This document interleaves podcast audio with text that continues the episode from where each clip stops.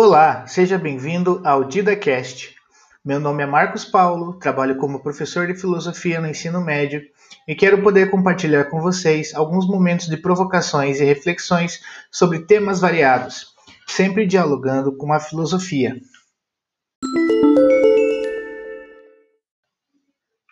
No episódio de hoje, vamos falar um pouco sobre a natureza da razão. Faremos isso partindo do mito de Prometeu e da origem do fogo.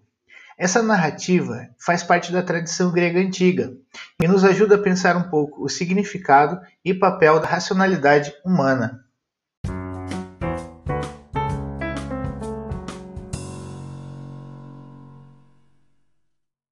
Mito de Prometeu o céu e a terra já estavam criados. A parte ígnea, ou seja, aquela produzida pela ação do fogo, mais leve, tinha se espalhado e formado o firmamento. O ar colocou-se de seguida. A terra, como era mais pesada, ficou por baixo, e a água ocupou o ponto inferior, fazendo flutuar a terra. Neste mundo assim criado, habitavam as plantas e os animais, mas faltava a criatura na qual pudesse habitar o Espírito Divino. Foi então que chegou à Terra o Titã Prometeu, descendente da antiga raça de deuses destronada por Zeus. O gigante sabia que na terra estava adormecida a semente dos céus. Por isso, apanhou um bocado de argila e molhou-a com um pouco de água de um rio. Com essa matéria fez o homem, à semelhança dos deuses, para que fosse o senhor da terra. Tirou das almas dos animais características boas e más, animando assim a sua criatura. E Atena, deusa da sabedoria, admirou a criação do filho dos titãs e insuflou naquela imagem de argila o espírito com o sopro divino. Foi assim que surgiram os primeiros seres humanos, que logo povoaram a terra. Mas faltavam-lhes conhecimentos sobre os assuntos da terra e do céu. Vagueavam sem saber a arte da construção, da agricultura, da filosofia. Não sabiam caçar ou pescar, e nada sabiam sobre a origem divina. Prometeu aproximou-se e ensinou às suas criaturas todos esses segredos. Inventou o arado para o homem poder plantar, a cunhagem das moedas para que houvesse o comércio, a escrita e a extração do minério. Ensinou-lhes a arte da profecia e da astronomia, enfim, todas as artes necessárias ao desenvolvimento da humanidade. No entanto, faltava-lhes ainda um último dom para que pudessem se manter vivos: o fogo. Este dom, entretanto, havia sido negado à humanidade pelo grande Zeus. Porém, Prometeu apanhou um caule do nártex. Nártex seria uma planta de grandes, grandes dimensões, parecidas com o que nós temos hoje e chamamos de cana-de-açúcar. Aproximou-se da carruagem de Febo. Febo era equivalente ao Sol. E incendiou o caule. Com esta tocha, Prometeu entregou, entregou fogo à humanidade, o que lhe dava a possibilidade de dominar o mundo e os seus habitantes. Então, gente, uma das, uma das características aí do mito, né, da narrativa mítica, é que ela tem uma riqueza é, de interpretação muito grande. Tá? Da mesma forma como a narrativa mítica ela vai revelar é, como o homem é, daquele mundo específico em que ela foi produzida pensava, como aquele homem é, explicava as grandes questões da sua própria existência, como ele simbolizava a realidade. É, e isso também abre assim alguns precedentes para a gente interpretar como que esses homens é, entendiam certos elementos que constituíam aquela realidade. Né? Se a gente pensar, por exemplo, o tema da racionalidade, né, da razão, o que é a racionalidade, o que é a razão? Dentro do mito é, do Prometeu, a gente tem algumas interpretações aí importantes.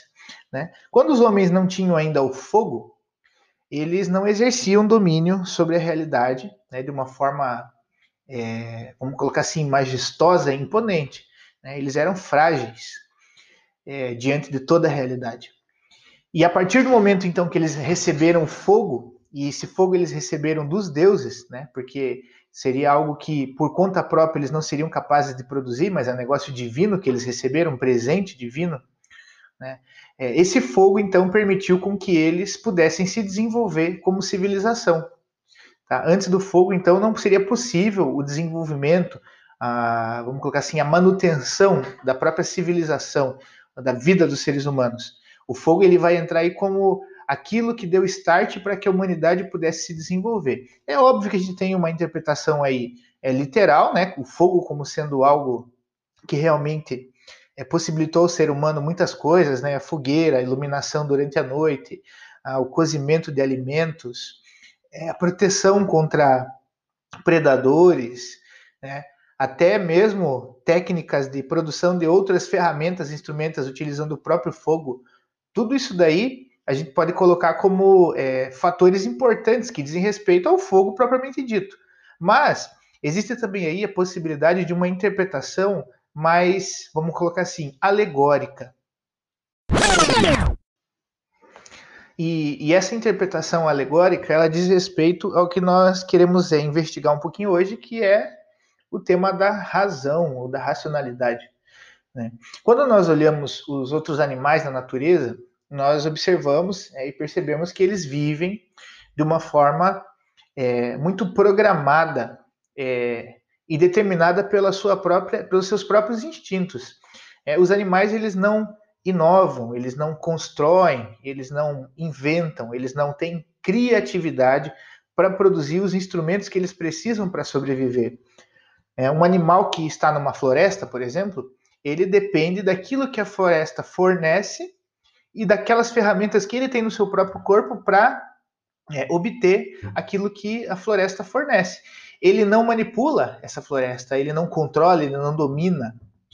Quem faz isso é apenas o ser humano. Né? Você veja, o ser humano ele pode construir um abrigo para se proteger, ele não vai depender de um abrigo natural necessariamente.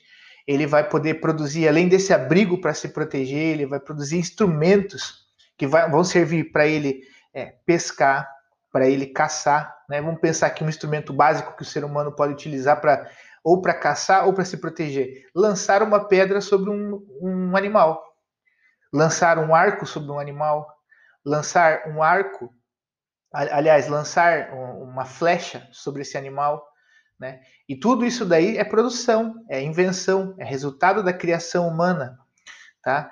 O ser humano pode criar armadilhas para esperar que animais caiam nela para que ele possa se alimentar. É, ele pode, o ser humano ele tem uma riqueza de possibilidades muito grande. E é por isso que a espécie humana é encontrada em praticamente todos os é, espaços da Terra. Nos lugares mais recônditos, mais remotos, né, você vai encontrar a espécie humana.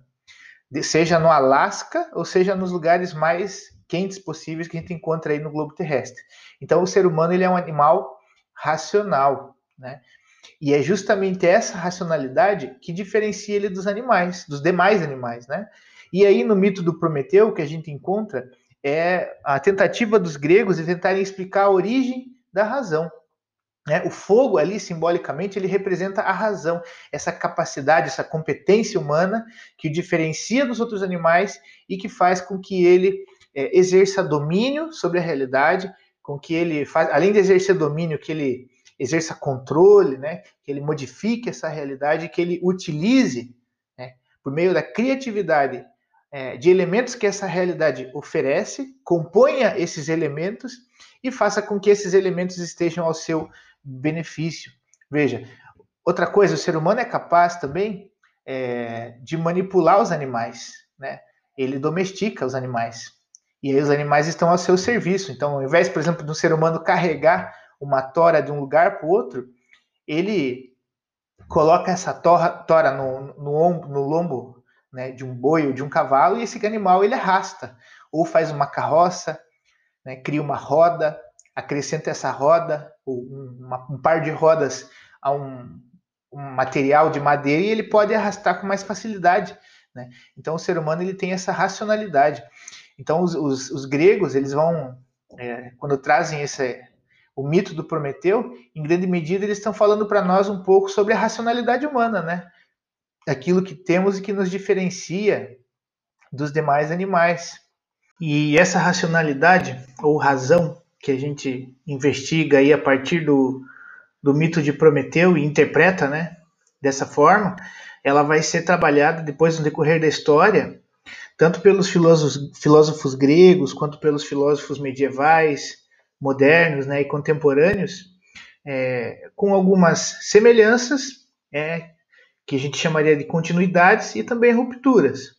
Mas essas questões assim mais específicas de como a racionalidade vai ser tratada no decorrer da história, a gente vai é, trabalhar em outros episódios. Então espero que tenha colaborado aí com essas reflexões e até mais.